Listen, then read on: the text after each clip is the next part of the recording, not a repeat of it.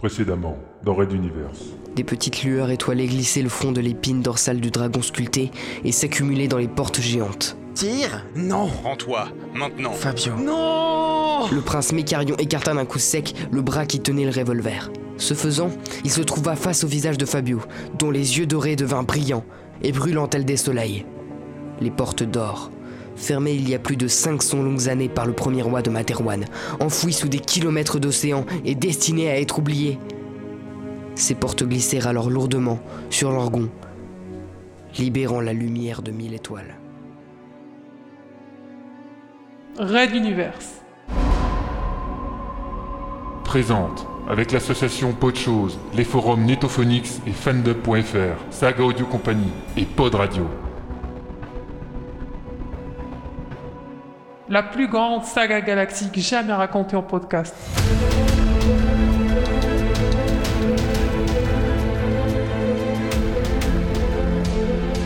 Chapitre spécial 2014. Benedicente Regi.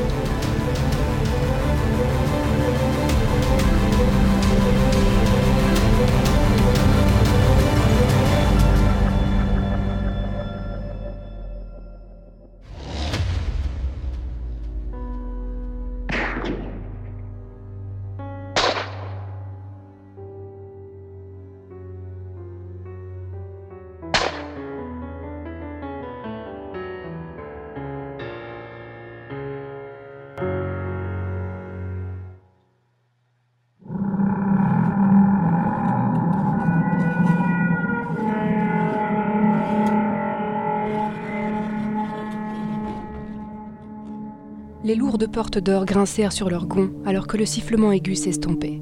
Les combats avaient cessé. Tous les protagonistes de la pièce suivaient la scène. Tout en se protégeant les yeux, Magnam ne quittait pas le spectacle du regard, tout à la fois fasciné et effrayé par ce qui se déroulait. La fin de tout, c'étaient les derniers mots que son père l'Anéon lui avait susurrés à l'oreille. Lui-même les tenait de son père, remontant ainsi les générations jusqu'à Magnam I.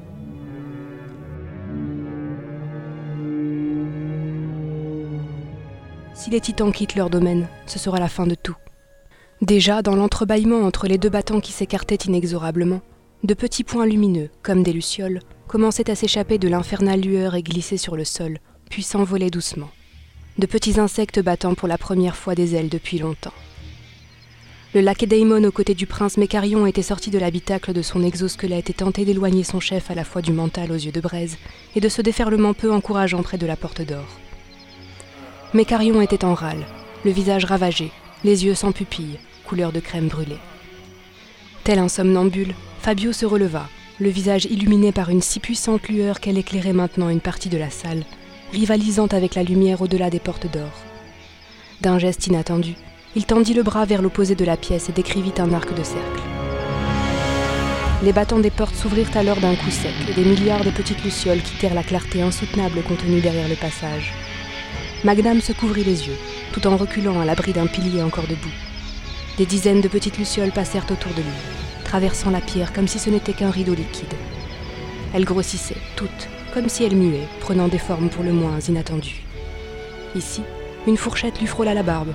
Là, une casserole, un tournevis, une bouteille flottaient dans le vide. Tous des objets usuels, aux couleurs translucides toutes différentes. Bleu, jaune, rouge, vert, tout le spectre lumineux y passait. Un inquiétant revolver, une petite pierre et un téléphone portable remontaient la colonne de pierre, telle une expédition dans un nouveau monde. Soudain, ils s'arrêtèrent. Tous clignotèrent alors quelques secondes, puis se précipitèrent sur les lacs Daimon.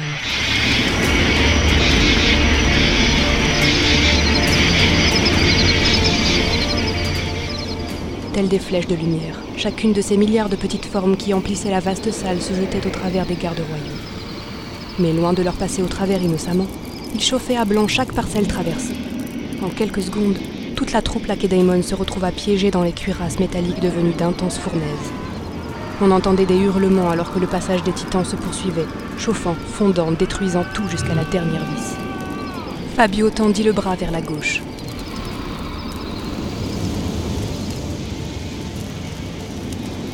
Une vague traversa le mur d'enceinte et s'abattit sur le prince et son lacédaemon, qui se transformèrent en cendres en un clignement de paupières. Mais la vague ne s'arrêta pas et poursuivit en direction des docks tandis que les morts et les débris de la bataille subissaient le même sort. Tous les squales endommagés et leurs occupants blessés furent à leur tour réduits à l'état d'atomes éparpillés. Plusieurs autres vagues fondirent sur Pophéus et les blessés des forces mentales, mais cette fois, ce n'eut pas pour effet de détruire, bien au contraire. La lueur du visage du jeune mental diminua tout aussi brusquement qu'elle était apparue. Celui-ci conclut la danse de ses bras en un méli-mélo sur eux-mêmes, puis il s'effondra.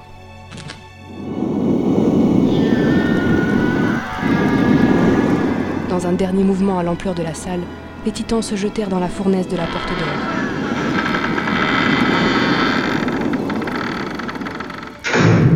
Elle se referma, en claquant violemment sur le passage du dernier d'entre eux. Tout était vidé, silencieux, volatilisé à jamais.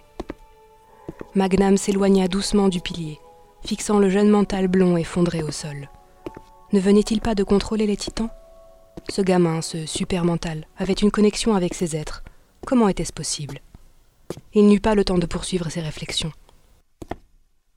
Une ombre s'éleva du monticule de gravats de la porte effondrée, et la voix tonnante du contre-amiral Pophéus rebondit au travers de la vaste salle. Force mentale, êtes-vous là? Assurez-vous de la personne du roi.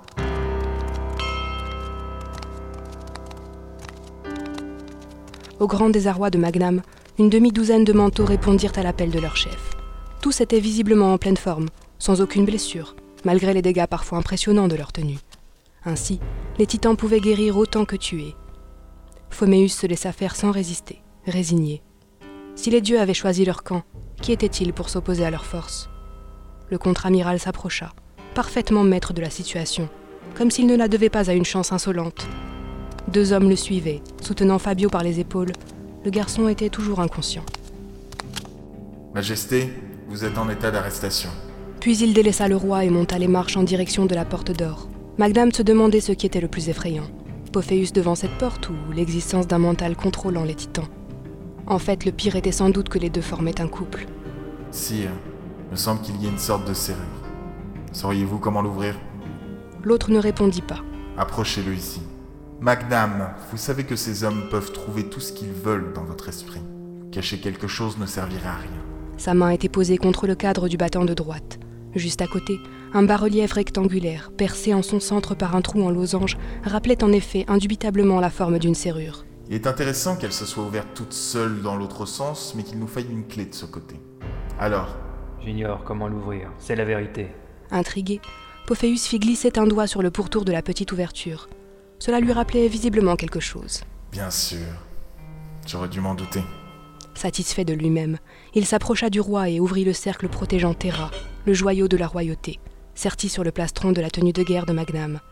Il s'en saisit, l'observa quelques secondes et la glissa simplement dans le trou. L'émeraude correspondait parfaitement. Un sourd bruit de mécanisme qui tournait à l'intérieur se fit entendre. Dans un claquement sec, la porte se déverrouilla. Protégeons nos yeux, messieurs. Sans plus hésiter, il se saisit d'une des épaisses poignées et tira le battant en reculant. Devant ce qu'ils découvrirent, le silence fut leur seule réponse. Un mur de roches, pas des rochers accumulés, non, une véritable paroi du fond sous-marin, légèrement humide à cause des infiltrations. Pophéus plaqua sa main contre la pierre froide, sans comprendre. Il fit ouvrir l'autre battant, révélant le même spectacle. Il n'y avait rien derrière la porte, rien du tout. Mais comment Il se retourna vers Magnam, menaçant. Qu'est-ce que c'est que cela Où sont les titans Parle, vieil homme, maintenant Je n'en sais pas plus que toi. Et de fait, l'expression de son visage prouvait bien qu'il ne comprenait pas plus que tous ceux présents. Une vibration monta soudain, une sorte de sifflement aigu, semblable à celui précédant l'arrivée des titans. Tous relevèrent la tête. Le sifflement s'intensifia, devint strident. Magnam d'expérience recula, entraînant ses geôliers et toute l'équipe avec lui. Personne ne voulait être face au déferlement de lumière lorsqu'il se produirait. Personne sauf Pophéus. Il ne bougeait pas, écartant les bras, seul, interpellant le mur devant lui, les appelant. Venez à moi, puissant titan, venez à moi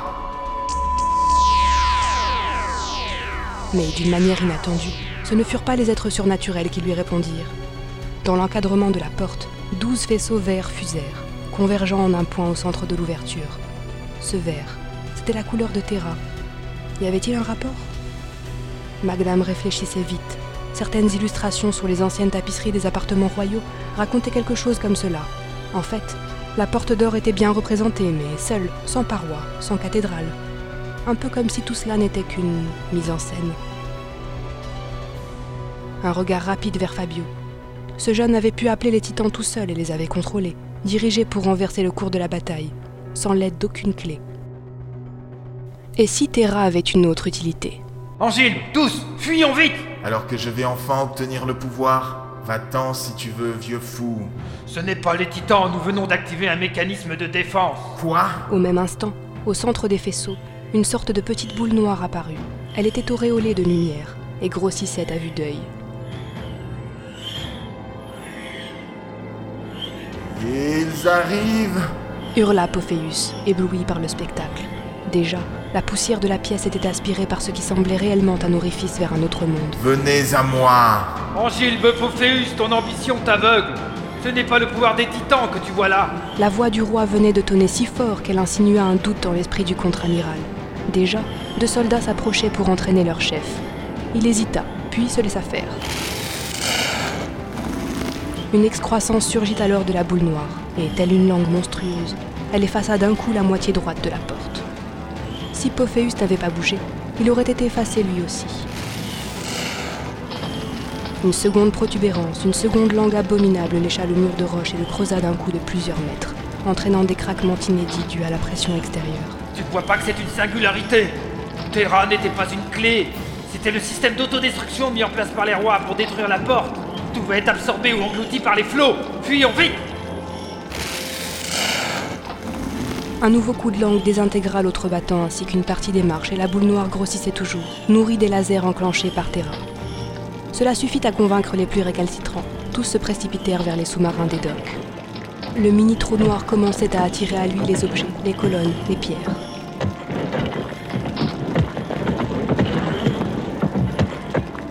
Paroi du fond céda soudain et de l'eau sous pression gicla à l'intérieur, immédiatement inspirée par la singularité.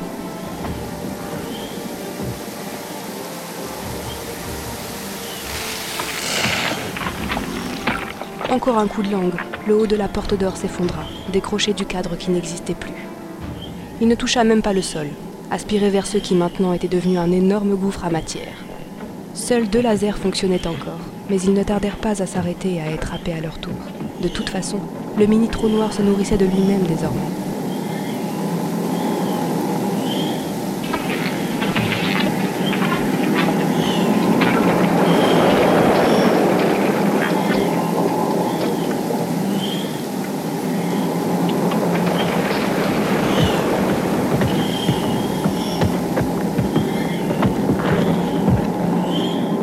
De gigantesques blocs de colonnes effondrées glissaient sur le sol, puis étaient absorbés d'un coup sec. Les dalles du sol se déchaussaient sous la gravité absolue, quand une nouvelle langue monstrueuse opéra un quart de tour et tout un mur entier de la salle disparut, offrant une ouverture à l'eau de mer qui s'y engouffra en quelques secondes.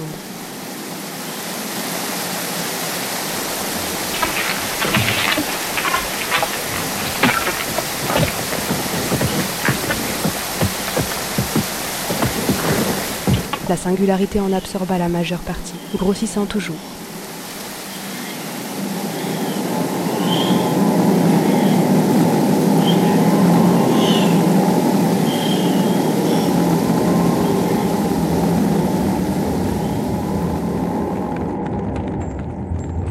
Les bruits en provenance de l'autre bout de la cathédrale devinrent terribles, et la troupe entra vivement dans les bathyscaphes.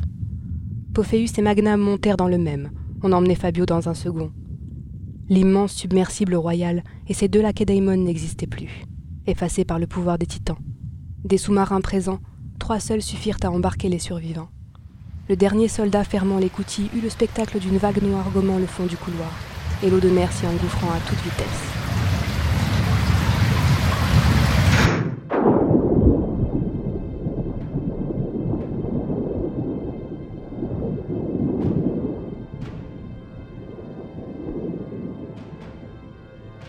À l'extérieur, c'était l'apocalypse.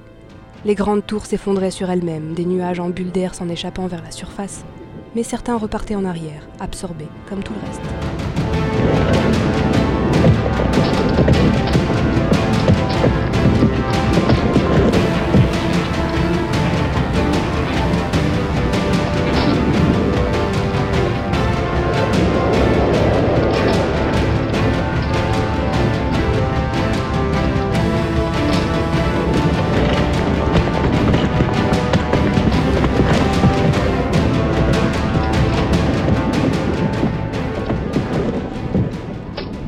Pilotes des bathyscaphes avaient un mal terrible à s'éloigner de la zone, les turbines à fond luttant contre le courant. Un des sous-marins eut la bonne idée de descendre au ras du sol, là où le relief accidenté permettait un moindre courant. Les trois engins slalomèrent alors entre les collines sous-marines, plongeant dans les fissures du sol, contournant les gros rochers. Malgré les risques de collision, ils parvinrent à s'éloigner de la zone dangereuse. Après de longues minutes, on ralentit et un des bathyscaphes remonta prudemment. Le courant était redevenu normal. Le mini trou noir avait disparu dans les eaux. Magnam n'avait d'ailleurs eu aucun doute là-dessus.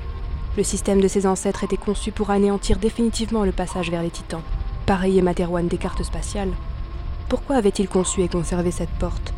Mystère. La raison s'était sans doute perdue après tant de siècles de secrets et de dissimulation. Il ne restait qu'à espérer qu'elle ne sera jamais d'actualité et que l'humanité n'ait plus besoin de faire appel à eux.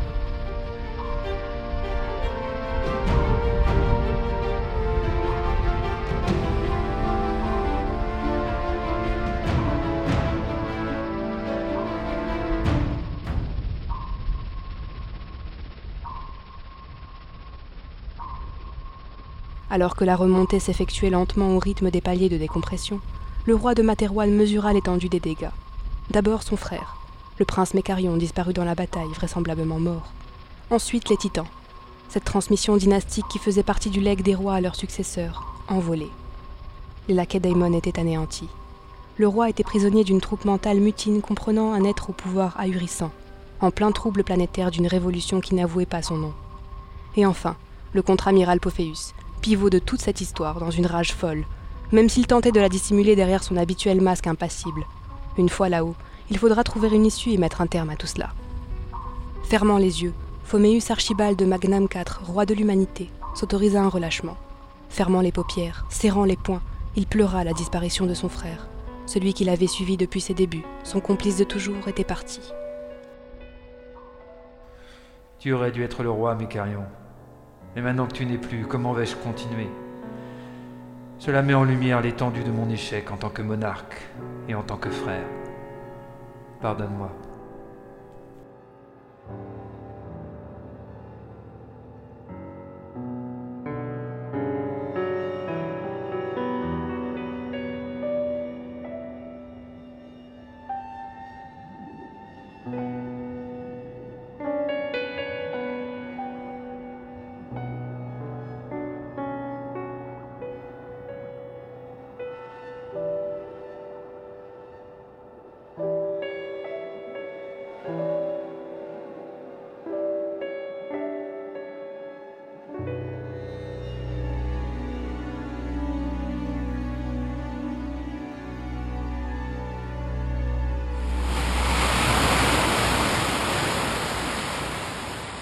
Dès qu'ils firent surface, les bathyscaphes et leurs occupants furent pris en charge. Il y avait de la place dans les orthoptères, et si l'on embarqua Magnam dans le même appareil que Pophéus en comité très restreint, Fabio fut lui dirigé vers un autre appareil disposant d'un meilleur dispositif médical. Inutile de préciser combien tous les manteaux lui étaient reconnaissants et redevables. Les opérations d'embarquement n'étaient pas encore terminées, comptant dit au contre-amiral un message prioritaire du quartier général à toutes les unités de Maderwan. Il en prit connaissance, puis, sans émotion particulière, se tourna vers le roi. La révolution a triomphé. Le Parlement vient de décréter un cessez-le-feu sans condition sur toutes les lignes de front et en appelle aux rebelles pour des négociations en vue d'une transition politique. Dans la même veine, je vous informe que vous avez été destitué de votre titre. Désormais, les chambres du Parlement sont les chefs de l'exécutif provisoire. Materwan est donc une république. Tout en prononçant ces mots, Pophéus se doutait que ces hommes devaient se poser des questions suite à la version qui leur avait servi avant la plongée. Il verrait cela plus tard. En ce moment, il s'en moquait. Il se moquait de tout. L'ultime pouvoir lui avait échappé. Rien d'autre ne comptait plus alors. D'ailleurs, il semblait que le roi lui-même n'était guère plus effondré. Ça ne vous fait rien. Tu aimerais me voir m'effondrer en larmes? Je suis le roi de Materwan. Même destitué, même sans mon frère, je représente la couronne. Vous n'avez jamais su exercer ce pouvoir convenablement. C'est de votre faute si tout cela est arrivé. Ces rebelles, ces dérives. Bon, une fois revenu à la base, vous serez placé sous une bonne garde en attendant votre procès. Mon procès? Les habitants de cette planète ne me haïssent pas autant que toi, Angilbe. Arrêtez de m'appeler ainsi, vous n'êtes plus qu'un citoyen comme les autres. Pourquoi donc? Ce nom ne te plaît pas? Cela ne vous regarde pas. Pourtant, c'est le second prénom de mon père, Ultimus Angilbe l'Anéon II. C'est pour cela que je l'avais choisi, pensant lui rendre hommage. Ta mère n'était pas d'accord. Pardon? Cette anodine discussion prenait soudain une tournure complètement inattendue. Mais qu'est-ce que ce vieux fou venait de dire?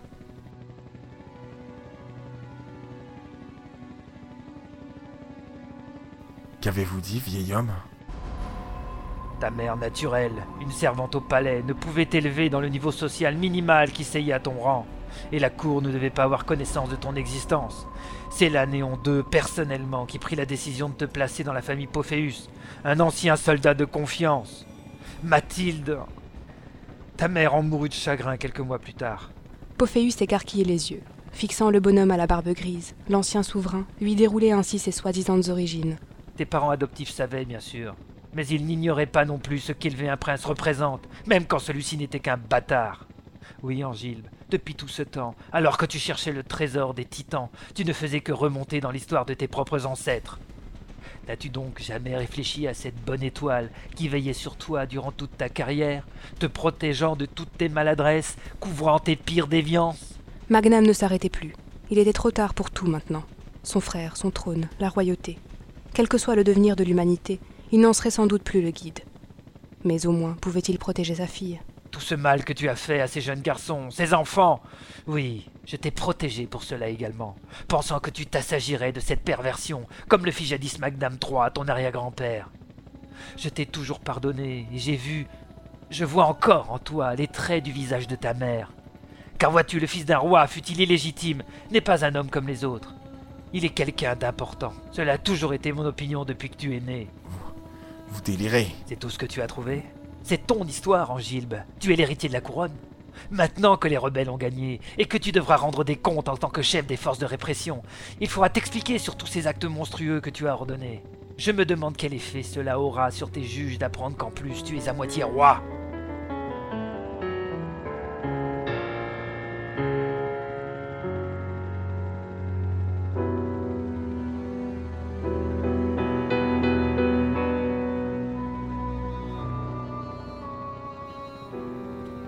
Le contre-amiral était totalement désorienté, ne sachant prendre le moindre recul face à ce qu'il entendait.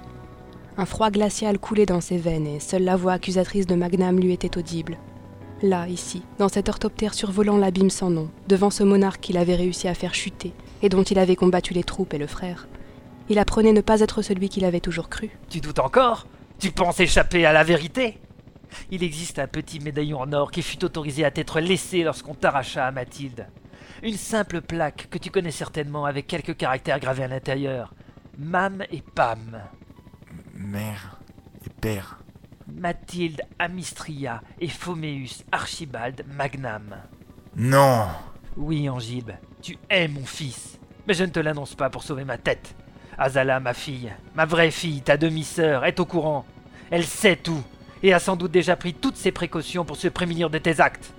Tu devras la protéger coûte que coûte, lui éviter les menaces, les dangers qu'elle encourra, si tu ne veux pas te voir traîner dans les mêmes geôles que moi, et te l'entendre crier par tous et toutes, jusque dans ton sommeil. Entendre? Entendre quoi? Bâtard. Bâtard. Bâtard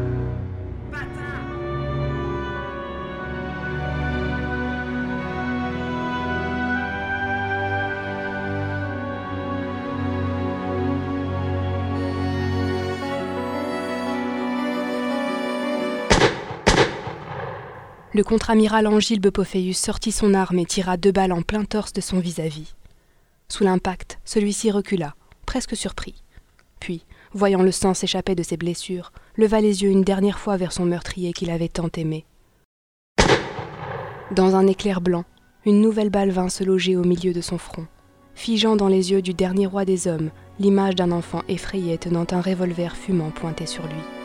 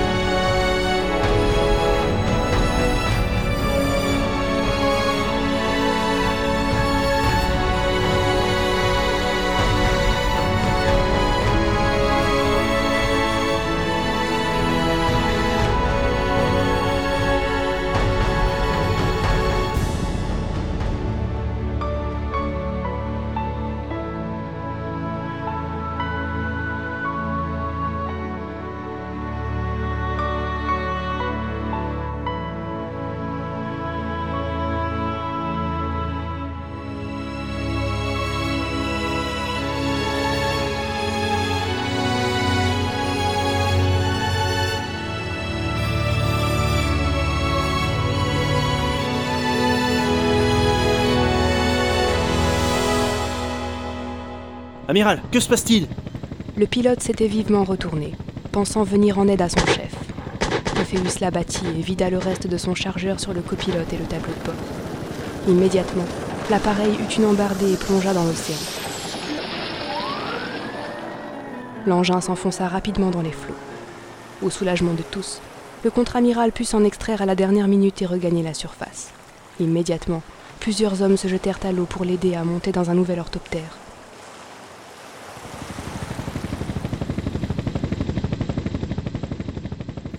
Malgré une étrange lueur de folie flottant dans un regard rouge, il résuma rapidement ce qui s'était passé. Le prisonnier s'est jeté sur moi et m'a dérobé mon arme. En tentant de forcer les pilotes, il y a eu une bagarre et plusieurs balles détruisirent le tableau de bord. Nous avons... Non, je refuse que l'on puisse connaître cette fin. Enveloppé dans un blouson d'aviateur aux armes des affaires mentales, Pophéus tentait de remettre de l'ordre dans son esprit. Le roi, l'homme qui prétendait être son père, était mort. La princesse Azala connaissait un terrible secret qui, s'il était dévoilé à l'opinion publique, risquait de lui être gravement préjudiciable, au moment où il allait falloir jouer très serré. Angilbe médita quelques secondes devant la surface de l'océan. Il allait falloir reprendre la main, et très vite, avant que les rebelles et le Parlement ne se rencontrent. Et on pensera à toute cette histoire plus tard. Tout autour de lui, ces hommes attendaient, confiants en leur chef pour les guider dans cette situation inédite et déstabilisante.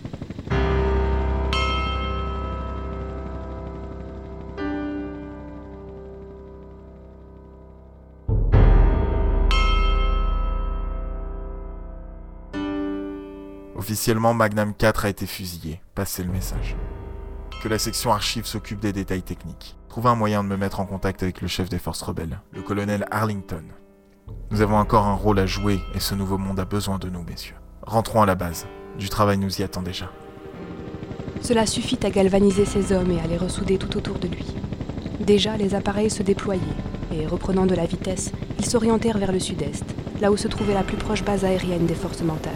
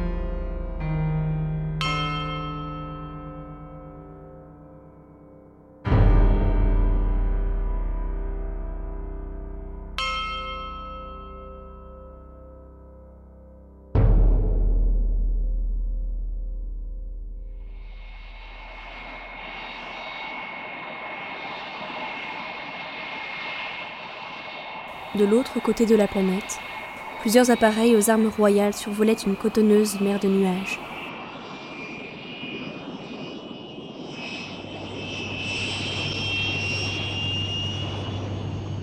À bord du vaisseau civil, la princesse Azala, Salakedaimon Melba et plusieurs conseillers devisaient sur les résultats des dernières négociations avec des représentants tropicaliens. Madame, pouvez-vous me suivre, s'il vous plaît?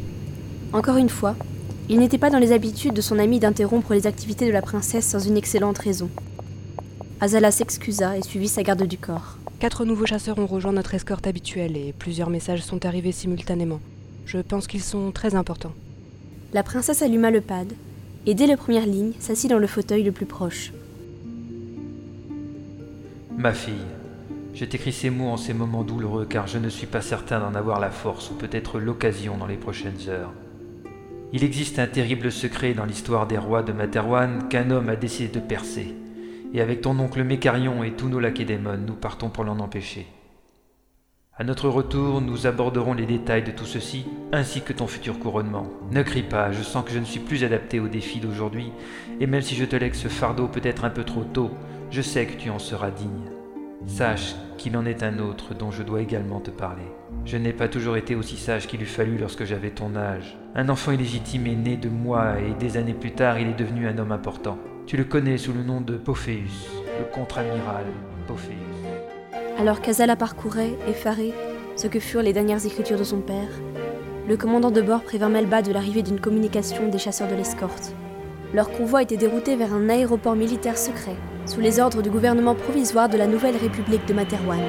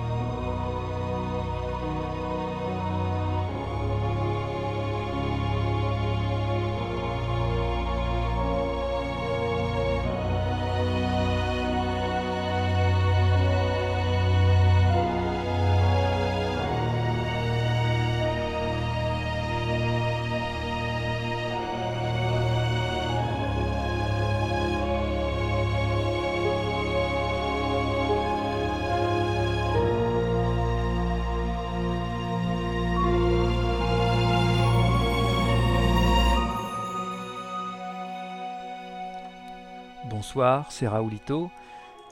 Alors, euh, ça y est, nous venons de terminer le dernier spécial de la série de la Révolution Castix. Toute l'équipe et moi-même espérons que ça vous a plu. On s'est tous donné beaucoup de mal là-dedans. Et euh, d'ailleurs, cette équipe, parlons-en un petit peu, car euh, ils ont tous enregistré, monté, travaillé dans des conditions plus ou moins difficiles ces trois derniers mois. Je pense qu'on peut quand même les noter dans le crédit, c'est pas rien. Exceptionnellement, pour une fois, on va commencer par la fin.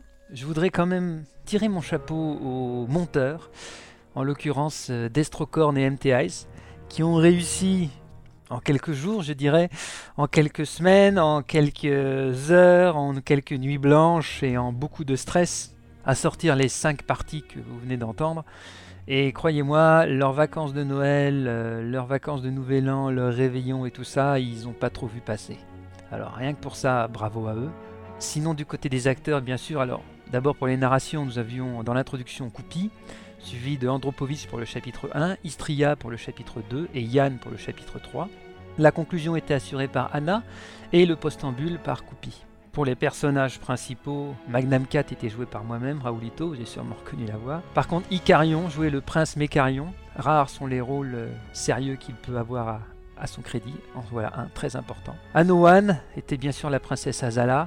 Difficile d'enregistrer pour elle, merci encore. Pof Magic Finger, Pophéus, terrible, il l'a naturellement, je sais pas comment, mais il arrive à l'avoir naturellement, c'est toujours terrifiant. Euh, Zilan a joué évidemment merveilleusement Fabio. Darkegg a joué le maréchal Trumont, cette espèce de personnage un peu gros et falot comme ça, qui en fin de compte a un rôle important dans cette histoire. En personnage secondaire, nous avions encore MT Ice pour jouer Andreas, ce révolutionnaire qui en fin de compte déclenchera euh, la répression euh, qui s'en suivra après. Le grand chambellan était joué par euh, Akira.